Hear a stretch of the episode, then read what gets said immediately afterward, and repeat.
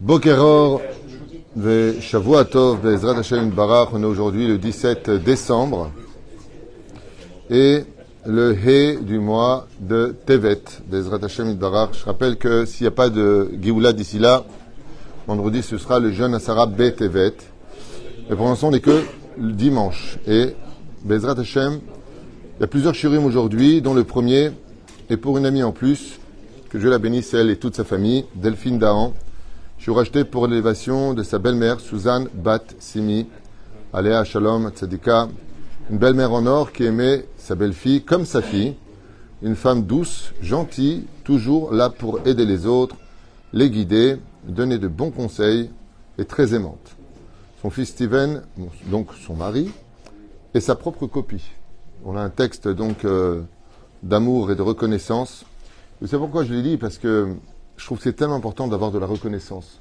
Parce que c'est tout ce qui reste après euh, avoir connu quelqu'un, c'est la reconnaissance. Et donc son, son fils Steven, donc son mari, et la propre copie, donc un homme idéal apparemment, que Akadosh Baruch Hu envoie la consolation à son fils, car son absence est toujours très douloureuse, ainsi qu'aux autres enfants bien sûr. Et elle demande à ce que ce chiour soit aussi pour la protection des soldats, libération de tous les otages, pour la protection de l'âme Israël, aussi bien en Israël qu'en dehors de la terre d'Israël, les blessés aussi, Ezrat Hashem, les Nunchmat Kol, mettez Israël, Batzachar, Rabba, juste la table. Non, non, surtout pas, ne touchez pas. Non, ne vous touchez pas vous-même, touchez plus personne, bougez plus comme ça. Les Am Israël. On commence tout de suite, Bezrat Hashem, notre sujet, en pensant aussi à l'élévation de l'âme de Mazal Tov Lim Batalis, Mishpachat Ben Shabbat, qui regardait tout le temps mes cours sur terre et qui maintenant les regarde peut-être d'en haut, sans être orgueilleux, c'est juste une façon de le dire avec amitié. Et on commence notre shiur, Nunu Ishmat, Eric Chouachai, Ben Arlet Kouka, Alava Shalom. Vous ferez fois mains pour la petite fille de. Comment il s'appelle euh, Jackie Dahan, là Qui a besoin vraiment de prière. Oh, sa petite fille. Non, non, pas du tout. Tov, là, Rabota, on commence notre shiur Chaval. Bezrat Hashem, Beizamnut, l'endroit. Donc, je vous Bechaven, Bechol Davar Vedavar, et bien entendu qu'il apporte une grande atzlacha à Delphine et Steven Dahan, qui ont acheté ce premier shiur de la journée. Il y en aura d'autres qui ont été aussi achetés, donc on ne peut pas tout faire en même temps. Patience. Euh, il y a au niveau de nos avot akdoshim va théorim des midot que nous devons tous apprendre. À avot siman labanim, ce qu'ont fait nos pères, on doit l'ishov, c'est-à-dire toujours euh, nous efforcer de vouloir leur ressembler, de pouvoir atteindre une de leurs midot. C'était des gens qui se levaient la nuit étudier. On doit voir ça en nous, essayer, Bezrat Hashem, au moins de voler 10 minutes d'étude la nuit, de, de, de, de, la saute, la saute. Des gens qui travaillaient leur humilité, donc on va essayer d'être humble pour pouvoir rejoindre l'efficacité du nom et de leurs traces, car jusqu'à aujourd'hui, si nous arrivons encore à mettre un pied devant l'autre, c'est grâce au fait qu'ils nous aient tracé, eux, la route derrière. C'est-à-dire, il y a des gens qui ont besoin d'un avenir pour y croire. Nous, on a besoin d'un passé pour regarder l'avenir. C'est-à-dire pour ça que dans le judaïsme, on fête la fête de Pessah, la fête de Shavuot, la fête de Sukkot. Ce sont toutes des fêtes du passé, mais qui annoncent l'avenir. Cela, vous l'avez tous très très bien compris. Mais il y a surtout une mida qui va tous nous concerner, pour ceux qui veulent écouter en tout cas, qui est la mida du bitachon atzmi, puisque nous allons faire un, un shiur aujourd'hui sur croire en soi. Il y a beaucoup de gens qui sont complexés, qui ont perdu, euh, qui sont, euh, comment on appelle ça en français? Confiance en eux Oui, euh, choser bitachon atzmi en hébreu, c'est manque de confiance en soi. Le mot manque qui ne venait pas. Donc manque de confiance en soi. Et malheureusement, quand on a un manque de confiance en soi, alors, ce n'est pas dramatique dans l'absolu, mais ça peut le devenir, euh, au niveau de l'existence même, puisque nous avons des potentiels. Et la raison pour laquelle on est né, c'est pour justement développer ces potentiels. Et si on n'a pas confiance en soi, il est évident qu'on ne peut pas les développer. On n'osera pas faire le pas. On va se bloquer, se mettre des barrages, euh, des fois qui sont même très souvent psychologiques. Et on va essayer de comprendre, en donnant d'abord quelques exemples, pourquoi nous avons des blocages psychologiques de manque de confiance en nous euh, des fois des manques d'identité, ou pire encore, des doutes d'identité, au point où, Bémet, on ne croit plus en soi, ou alors euh, on estime qu'on ne mérite pas assez, qu'on n'aurait pas, euh, qu'on a eu de la chance. Oh, oh, faut arrêter ce côté un petit peu droupi. ou Calimero, Bémet, la personne doit être humble, mais ça ne veut pas dire qu'elle doit être inexistante. Le fait d'être humble, c'est déjà d'exister, puisque tu dis que tu es humble. Donc pour être humble, il faut exister. Si tu n'existes pas, il n'y a plus d'humilité, il n'y a pas d'orgueil, il n'y a plus personne. Donc il faut retrouver quand même un équilibre important entre l'humilité qui signifie connaître sa place dans la société, savoir exactement qui nous sommes, ne pas nous jauger plus haut ou plus bas que la réalité. Et une fois que nous existons, humilité veut dire laisser vivre l'autre dans mon univers. Ça veut dire que je suis capable de laisser un espace vide de ma propre personne pour laisser l'autre exister dans ma vie. C'est ça être humble dans l'absolu. C'est pas celui qui mâche la tête en bas, qui dit je suis poussière, je vaux rien, euh, crachez-moi dessus. C'est pas ça du tout. Tu donnes une gifle, tu donnes l'autre joue. Pas du tout. Mamache, pas du tout. L'humilité dans le judaïsme, c'est tout simplement être à la hauteur de ce que nous sommes dans la réalité, non pas dans la mythomanie, ou dans l'exagération, ou dans la vulgarité, ou dans le fait de, de, de, de.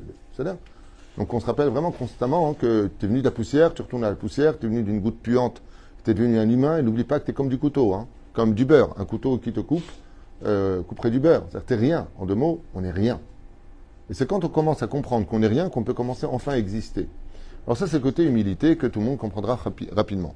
Et puis, il y a l'autre côté qu'on appelle la confiance en soi. Alors, pour avoir la confiance en soi, ça se traduit très souvent par une carapace d'orgueil. Moi, personne ne touche, moi et moi et moi. Pas du tout. Ça, c'est pas de la confiance en soi. Ça, c'est lever sa garde, et des fois même face à des gens qui ne comptaient pas te frapper. Donc, pourquoi tu es sur ce, toujours sur cette mise en garde de qu'est-ce que tu veux chez moi, toi euh, Moi, personne ne me dit ce que j'ai à faire. Vous connaissez ce genre d'individus qui ont tellement pas confiance en lui, qui vont passer dans une pathologie très connue qui s'appelle complexe d'infériorité, qui se traduit par un complexe de supériorité. il y en a beaucoup comme ça. Énormément de gens qui savent au fond d'eux qu'ils ne valent rien du tout, pas parce qu'ils ne valent rien, parce qu'ils n'ont pas développé cela. Ils n'ont pas, euh, comment dire, pris en main leur personnalité et ils l'ont laissé dans cette médiocrité. Et comme ils le savent, ils vont le carapacer avec une vulgarité des fois, au point de refouler toute personne qui aura eu le malheur de les approcher ou de les découvrir. Et toi, pour qui tu prends Et donc, ils vont faire, tout le monde le connaît en psychologie, ce, transfert de ce que je suis, c'est ce que tu es, ce que tu es bien, c'est ce que je suis moi. Vous connaissez cette, euh, cette situation. Donc maintenant, on va parler de deux personnages, j'en prends deux dans la Bible, quoique il y en a tellement. Avraham Avinu, Yitzhak, Jacob. Je vais prendre deux frères. Deux frères qui sont les deux deux rois. Parachat Vaïgash, nous avons Yehuda. Yehuda va nous apprendre une des premières règles de la confiance en soi. Yehuda, Vaïgash là Yehuda, donc il s'approche vers Yosef. Et pourquoi il s'approche? Pour plusieurs raisons qu'on a déjà citées dans plus de 50 cours. Mais l'une des raisons qu'on va citer pour aujourd'hui, c'est que Yehuda, il a une totale confiance en lui. Totale. Et on va découvrir qui était Yehuda. Yehuda est né quatrième fils de Léa, il a grandi dans une famille, et il a toujours été leader, presque depuis sa naissance. Pourquoi? Parce que son charisme et sa confiance en lui a toujours été à la hauteur de ses attentes. Mais pourtant, il y a marqué Vayered Yehuda Me'echav. Yehuda est descendu de ses frères. Il descend. Qui l'a descendu Les frères. Les frères lui ont dit Tu n'es plus digne d'être notre roi, car tu as fait la vente de Yosef et maintenant papa va être plongé dans une tristesse à cause de toi. Yehuda descend. Et qu'est-ce qu'il fait? Il se marie. C'est il se marie le mec. Mais je rêve. Ben, il rêve et il se marie. Il se marie et il perd deux fils.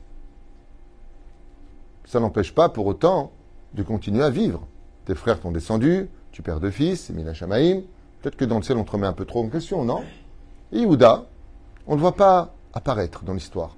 Il garde son charisme, il protège Sheila, son troisième fils, puisque Onan et Er sont décédés. Et puis, sa femme aussi décède. Donc il se retrouve veuve. Je ne sais pas si vous comprenez ce qui se passe chez lui. Il prend des claques. J'irais plutôt, il prend des coups de poing. Ses frères lui disent Dégage, on ne veut pas te parler. Regarde ce que tu as fait à papa.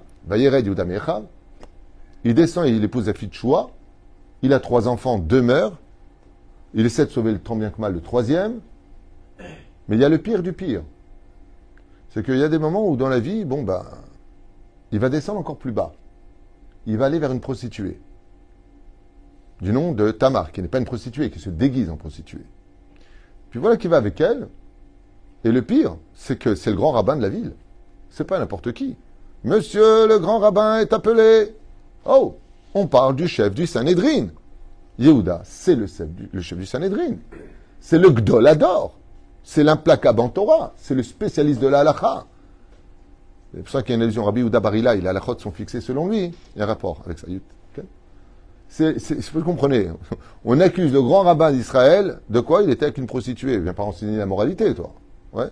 On lui dit voilà, Tamar, Kalatecha, donc Tabru, Zanta et Tatsma, elle s'est prostituée puisqu'elle est enceinte. Alors qu'elle était.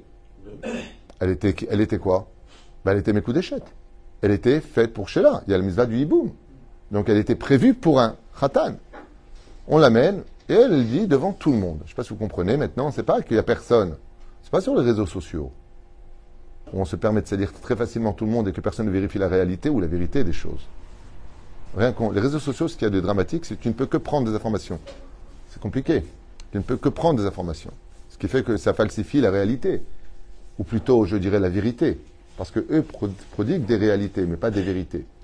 Donc on revient un pied en arrière. Et là, première grande leçon de Yehuda, extraordinaire. Euh, Yehuda, puisque tu veux me condamner à être brûlé au feu, monsieur qui fait de la moralité, qui est monsieur le grand rabbin, c'est bien gentil, tout ça, est-ce que tu peux reconnaître, euh, s'il te plaît, à qui appartient ce bâton, cette bourse et euh, ce manteau hein? Et là, Yehuda, il dit, eh, c'est à moi. Devant tout le monde. Yehuda dit, ça, c'est à moi. Ah, t'es enceinte de moi? C'était toi la fille prostituée vers laquelle je suis descendu Veaz, il dit devant tout le monde, Tsatka meni. Elle a eu raison de moi. Je suis celui qui est fauté, ce n'est pas elle. Car j'avais Sheila mon fils. Je n'ai pas voulu le lui donner parce que Sheila avait grandi. J'ai voulu protéger mon fils. Et étant donné que j'ai fauté vis-à-vis d'elle, elle est venue prendre son dû. Libérez-la. De là sont les deux jumeaux. Zerach et Peretz, Baruch Hashem, les aïeux du Melech HaMashiach. À ce moment-là, dans le ciel, on a décrété que Yehuda deviendra le roi de ses frères pour l'éternité, la tribu de Yehuda, Judas, et le roi d'Israël. Pourquoi? Pour son charisme. Et qu'est-ce que vient nous apprendre la Torah? Que si tu veux réussir et croire en toi, arrête d'avoir peur de l'échec. Nekuda, point d'exclamation.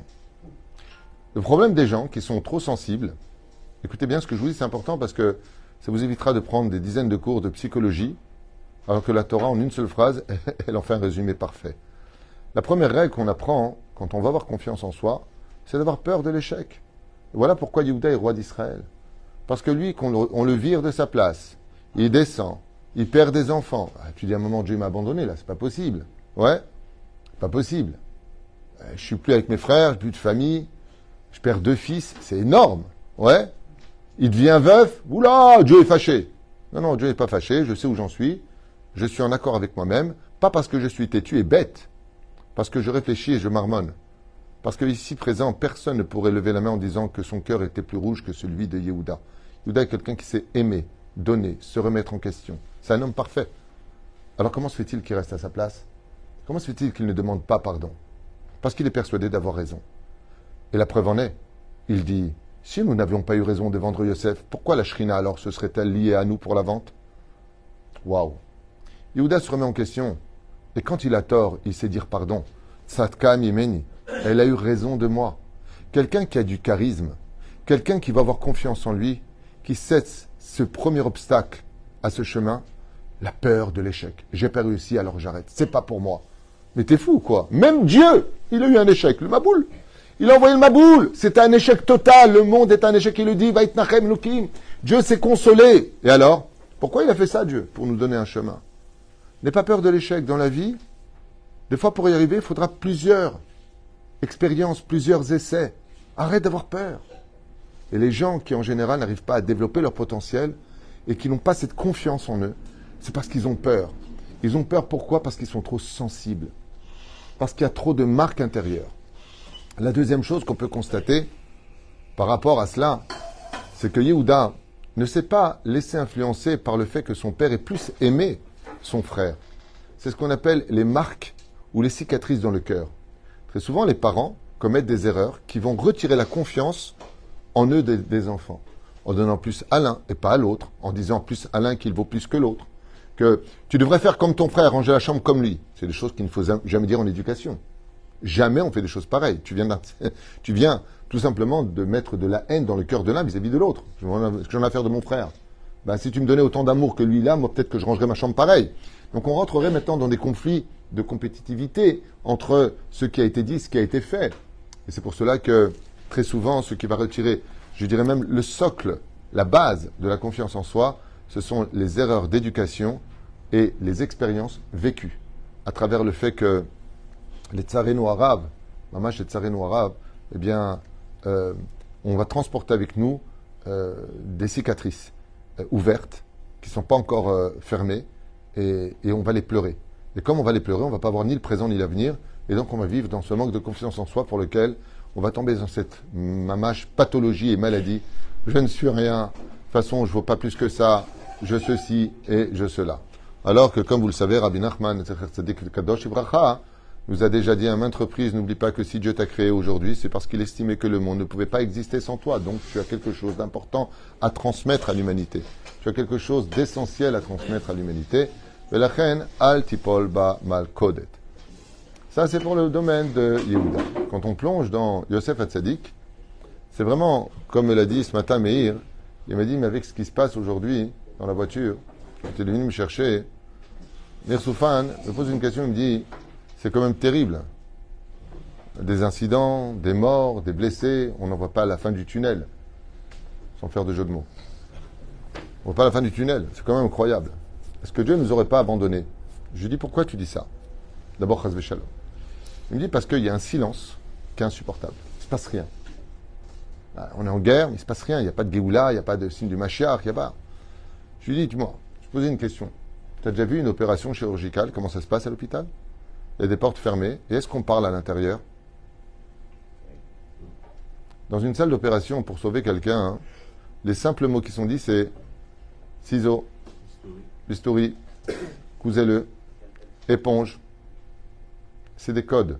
On ne parle pas. On entend des bruits bizarres. Mais personne ne rentre. Il y a une espèce de situation où tout est en train d'être stérilisé pour sauver la vie. Je lui dis voilà exactement où on en est aujourd'hui. Nous sommes en opération chirurgicale.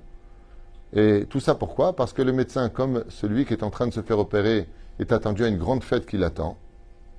Alors, avant d'y aller, on l'opère, on, lui fait une opération chirurgicale. Et la en ce moment, avant la Géoula finale, qui sera une grande fête, universelle et internationale.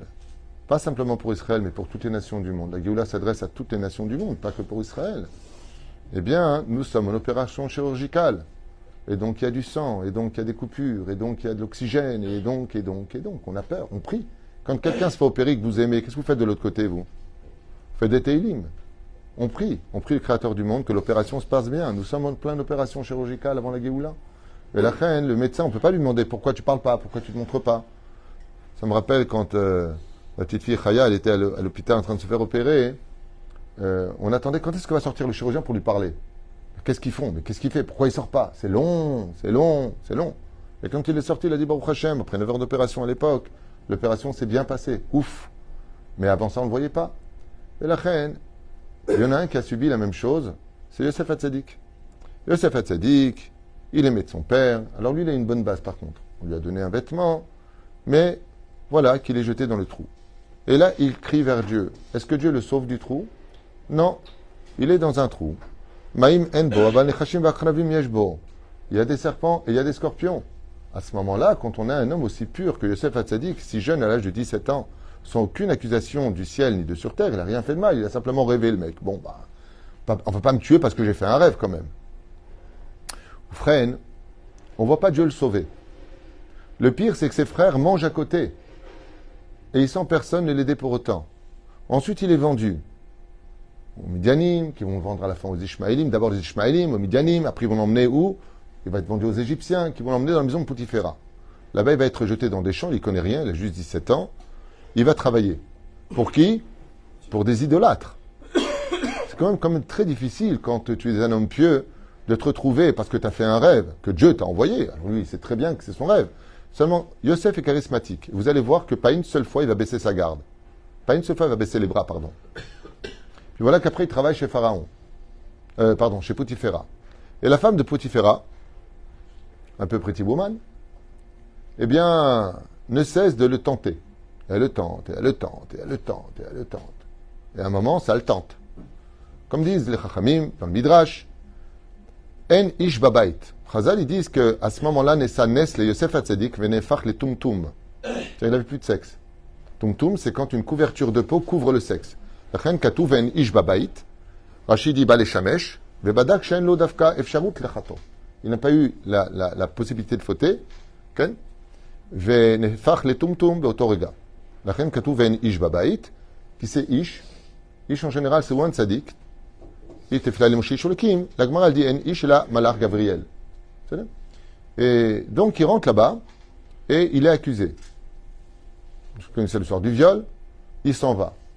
Il a résisté, je ne sais pas si vous comprenez, il a résisté à une épreuve très difficile. Il perdra 10 gouttes de semences.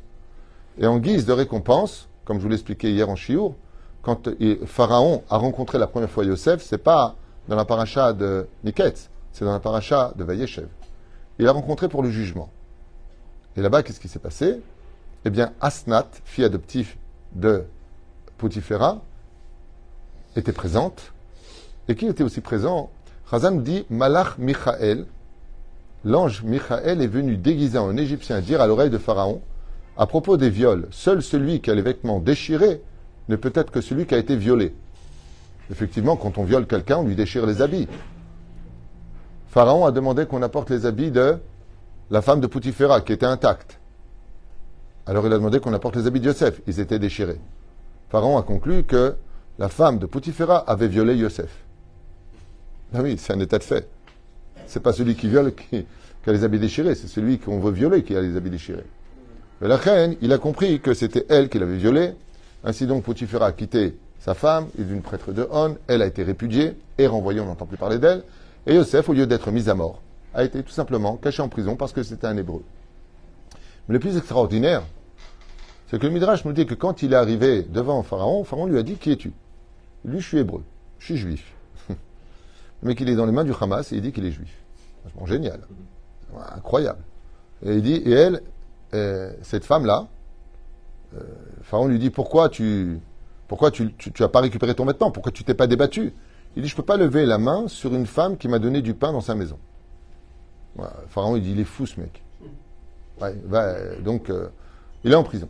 Quand il est en prison, on ne voit pas une seule fois Yosef baisser les bras. Au contraire, Kol Yosef, Hashem Beado.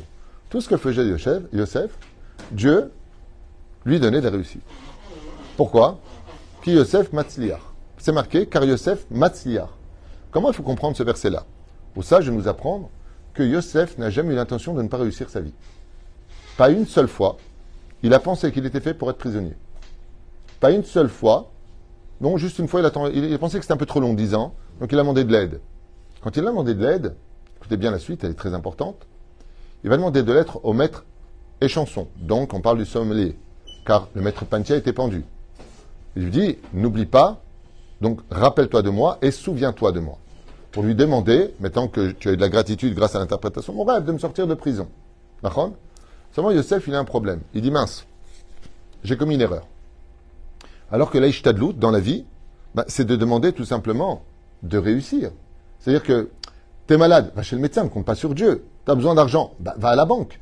Il y a, une, situation dans laquelle la Torah elle-même nous demande de faire appel à l'autre. Abin Nachman nous dit, des fois, tu n'arrives pas à résoudre ton problème parce que la clé de ton problème est chez l'autre.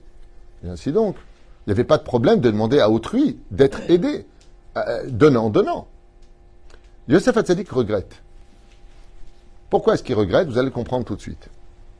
Est-ce que si, par exemple, j'ai besoin de quelqu'un pour m'aider à faire quelque chose, j'ai besoin de demander un service pour qu'il m'aide, est-ce que j'ai le droit, selon la moralité de la Torah et la halacha, de le faire? Oui. Donc je me suis mis entre ses mains pour qu'il m'aide. Oui. Il y a marqué Forage, comme vous le savez, maudit l'homme qui s'est mis dans les mains de l'autre, et béni l'homme qui s'est mis dans les mains de Dieu. Alors comment on peut expliquer qu'on a le droit de demander de l'être à autrui? Comment se fait-il que je vais considérer celui qui va m'aider financièrement comme étant mon sauveur, alors qu'il n'y a que Dieu qui est le sauveur J'ai pas compris. Erzemistader, comme on n'a pas le temps, je vous donne la réponse tout de suite, elle est très importante à étudier et à méditer. Le problème, c'est pas demander de l'aide. Pourquoi est-ce que Yosef fait tchouva dit mince, j'ai fait une erreur, mince, j'ai demandé de l'aide au maître et chanson. De toute façon, il a bien fait de regretter parce qu'il n'en a rien fait. Hein. Mais il n'en a rien fait, Chazal, dit parce qu'il a prié Dieu pour qu'il oublie ce qu'il lui a demandé. Mais de l'autre côté, il y en a qui disent, il aurait pu s'en rappeler. Alors c'est quand même très curieux. Vous savez qu'il n'y a pas plus aveugle que celui qui ne veut pas voir l'autre. Comme la haine des frères qui avaient tellement de la haine contre Yosef que quand il était en face de lui, ils l'ont pas reconnu. Pourquoi? Eh, Ça va. Euh, Une fois, le Rav Shach était en train de marcher, il a reconnu une personne de dos. Il lui dit, mais comment tu m'as reconnu? Il lui a dit, dans les camps de concentration, je me rappelais de ta démarche. Eh, Tu peux pas ne pas reconnaître un frère avec qui tu as grandi pendant 17 ans. Pas du tout, tu reconnais pas. Tu vois comment il s'assoit, comment il se tient, comment il marche. Mais quand on est quelqu'un, même quand il est en face de nous, on a du mal à le voir. C'est une parenthèse, que je mets en application par rapport à cet événement. Comment je peux demander de l'aide à quelqu'un sans me mettre bichlal dans ses mains à lui? Et la réponse, elle est très forte. Rien que pour cette phrase que vous allez entendre, le cours vaut tout l'or du monde, je vous le dis. Demander de l'aide à autrui, ça fait partie justement des mitzvot de la Torah, chesed. Gomel chesed. La Gemara nous dit dans Baba Batra Bedaftet Amudbet que celui qui fait du chesed à l'autre, qui vient aider l'autre, parce qu'on lui a demandé par exemple de l'aide, entre autres.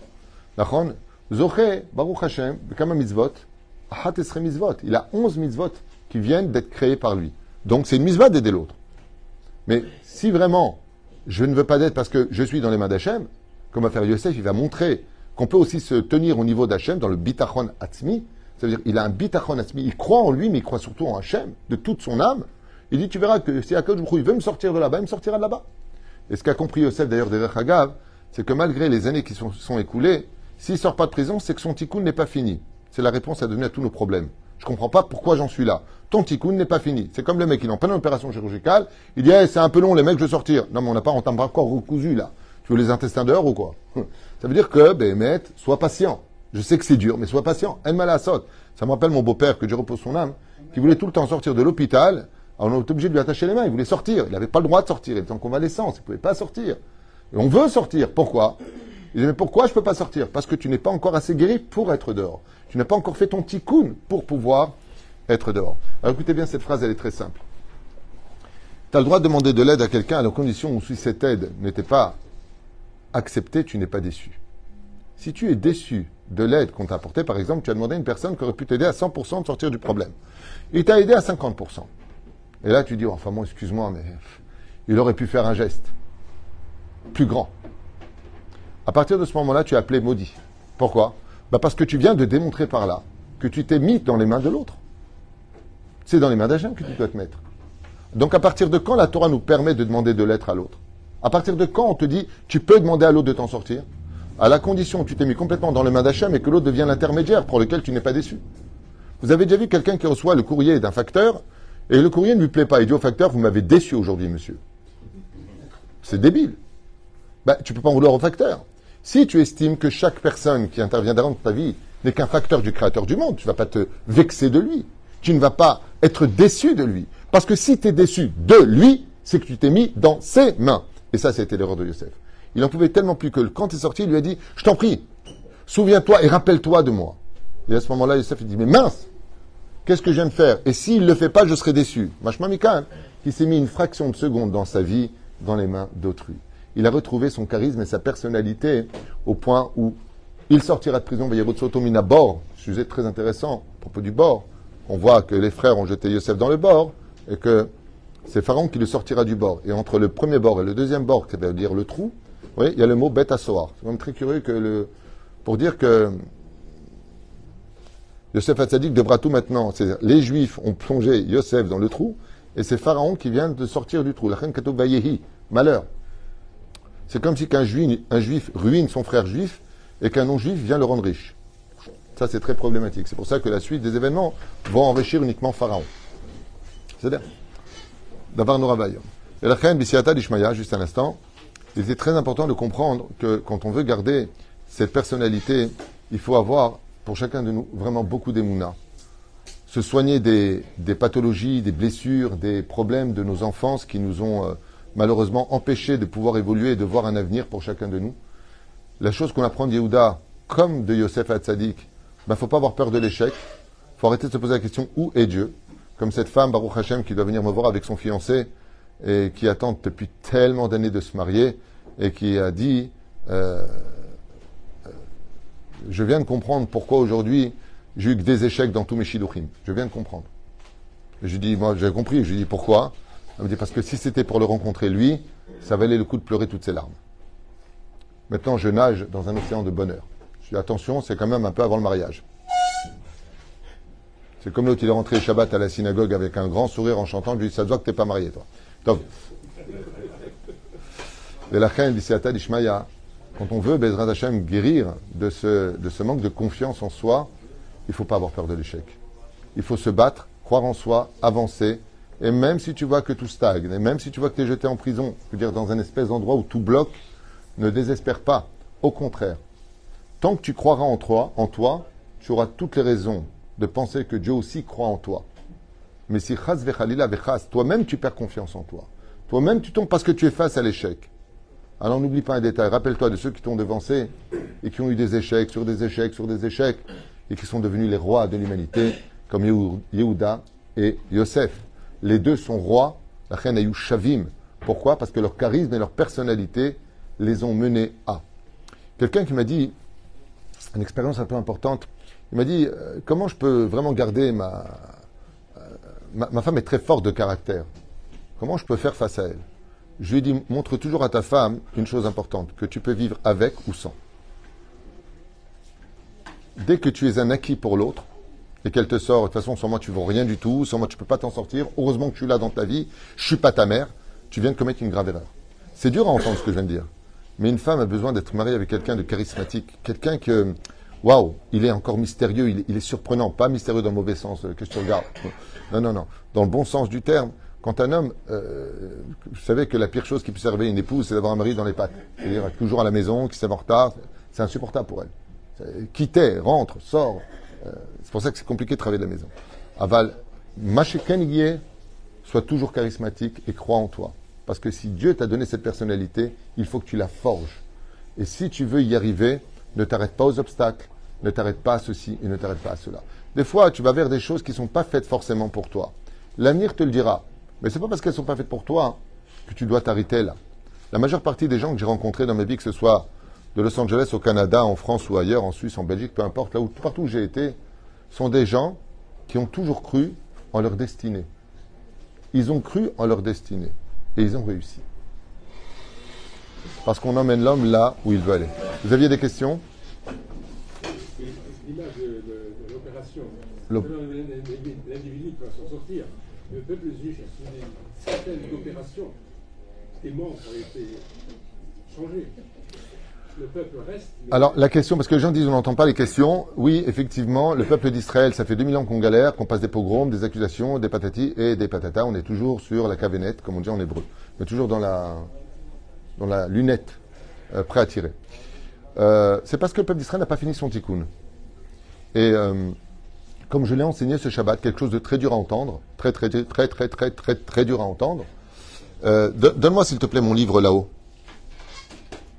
mon livre euh, Parachat de la semaine. À, droite, à droite, mets ta main à droite, encore, encore, encore, encore, encore, encore. Avance. Pourquoi t'avances pas? Avance, encore. Stop, c'est bon. Voilà, taïch. Yaïchek. Ce qui est bien avec toi, c'est que tu comprends vite. Je vais te expliquer longtemps, quoi. Tu connaissais, hein Alors, regardez ce qui a marqué ici. Pour répondre à ta question, ce que je veux dire va déplaire à beaucoup de gens, je le sais, mais j'y peux rien pas ma faute. Voilà. La paracha nous dit comme ça. Reuven et la vive les morts. Alors Reuven, il dit à son père en ces termes Et banai tamid. Tu, si je, si je prends Binyamin pour l'emmener chez, euh, chez Yosef et que je ne ramène pas Binyamin, il dit quelque chose d'un peu absurde. Il dit Et banai tamid. Tamit. Tu tueras mes deux enfants. Yaakov lui dit T'es stupide. Euh, tu, me parles de perdre un fils. J'ai déjà perdu Yosef. Benjamin ne reviendrait pas et tu veux que je tue mes deux petits-fils? Mais mes deux petits-fils, c'est comme mes fils. Qu'est-ce que j'y gagne? C'est quelque chose de dur, d'accord Viens Yehuda et dit Si tu me donnes Binyamin et que je ne te le ramène pas, je serai effacé du monde futur. Et là, il lui dit Ok. Vous savez que la Torah est codée. Donc, pour répondre à ta question, Shene, Banai, Tamid, c'est les initiales de quoi Shabbat. Shin, Bet, Taf. Shabbat. Sur quoi en réalité Chazal nous disent se sont, basés nos Avot Akdoshim sur le Shabbat. Ça veut dire que, écoutez bien, ce je vous le lis. Je veux pas que les gens croient que c'est de moi ou que moi je vais imposer des choses. Je vous lis, mamache, un commentaire de Chazal, de nos sages qui est vraiment à prendre avec grande, grande, grande, grande, grande, euh, grand sérieux, on va dire ça comme ça. Shene Banai Tamid. Damrou rabotenu alem shalom lo alenu velo alechem. Kol amechalel Shabbat. C'est-à-dire tout celui qui n'est pas encore assimilé au point de ne pas savoir qu'il faut faire Shabbat. Avon chilul Shabbat memit shte banim be Israël. Lo alenu velo alechem. Celui qui n'est pas Shomer Shabbat tue des nefashot au sein du peuple d'Israël. D'où est-ce que tu apprends ça? Ou beyom Shabbat, continuez dans la prière qu'on dit tout Moussaf, ou beyom Shabbat, Combien on a porté de, sacrifices? Deux sacrifices. Et c'est ce qu'il dit Yehuda. Yehuda, il dit à son père, moi c'est certain que je vais te ramener Yehuda. Et pourquoi? Euh, Je vais te ramener Binyamin. Parce que je suis tellement minutieux dans les halachot de Shabbat, comme je l'ai expliqué, Yehuda c'était le maître de la halacha. Il a, il lui dit, Shene Banaï, Tamid, Tamit. Il dit, mais je veux pas les perdre. Et Yehuda, par quel biais il vient convaincre son père Yehuda, lui apprend à son père, lui dit, les olam, jamais.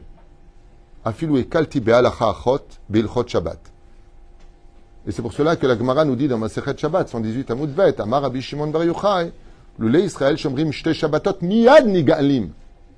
Donc la question, c'est pas, mais ça fait 2000 ans qu'on suit des pogroms. La question, c'est pourquoi ça fait 2000 ans qu'on n'est pas tous Shomer Shabbat? Inverse la question, et là, tu n'auras plus de questions. Par rapport à tout à l'heure, la, la part de confiance qu'on doit donner et la part qu'on doit donner sur l'être humain. Est-ce que c'est pas toute la difficulté du rapport justement de l'effort qu'on doit mettre Alors, très bonne question. Est-ce qu'on met sa confiance en Dieu ou l'homme Il est tard, je vous dis, je réponds, j'ai compris la question. La réponse, elle est simple. Si j'utilise l'autre comme étant un intermédiaire de Dieu, j'ai pas de problème. Mais si je prends l'autre pour Dieu, j'ai un problème. Ça veut dire que le fait de demander à autrui, c'est juste une ishtadlout. Je te demande pas parce que je compte sur toi pour m'aider. Je te demande parce que je n'ai pas le droit de compter sur le miracle. Mais ma foi, elle est 100% chez Dieu, je n'ai rien déplacé. Alors pourquoi je te demande de l'aide? Qui peut aider les 10 du mois? Pourquoi tu demandes de l'aide? Et confiance en Dieu, il va t'apporter une, cigogne avec de l'oseille pour que tu puisses payer tout le monde et toutes ses familles et tout ce qu'il y a à payer ici. La réponse est, il n'y a pas de problème de demander de l'aide. Mais est-ce que en toi, tu as compté sur eux ou sur Dieu? Zot. Et tant que je demande quelque chose sans rien attendre, je n'ai pas de raison de me fâcher, ou pire encore, d'être déçu ou de me dire que j'ai pas de chance. Au contraire. Si c'est que je n'ai pas maintenant, c'est tout simplement parce que Dieu ne veut pas que ça vienne maintenant. Mais ça ne veut pas dire que ça ne viendra pas plus tard. Baruch Adonai Leolam. Amen. Amen.